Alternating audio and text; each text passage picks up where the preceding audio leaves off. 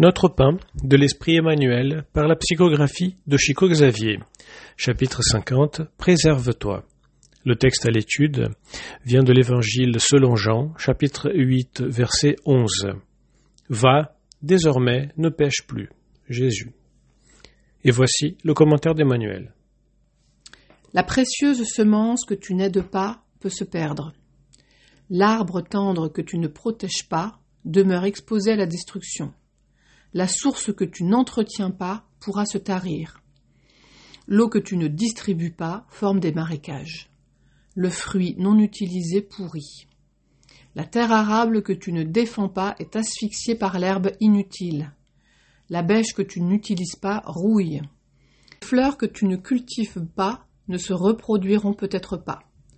L'ami que tu ne conserves pas s'éloigne de ton chemin.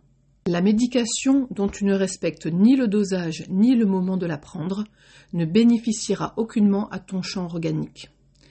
Il en va de même avec la grâce de Dieu.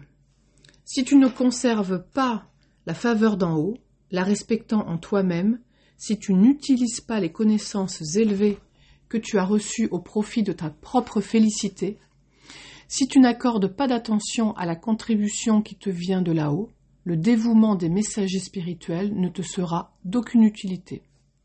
En vain, ils mettront en œuvre des miracles d'amour et de patience dans la résolution de tes problèmes, car sans l'adhésion de ta volonté au programme régénérateur, toutes les mesures salvatrices se révéleront sans effet. Va et ne pêche plus. L'enseignement de Jésus est suffisant et clair.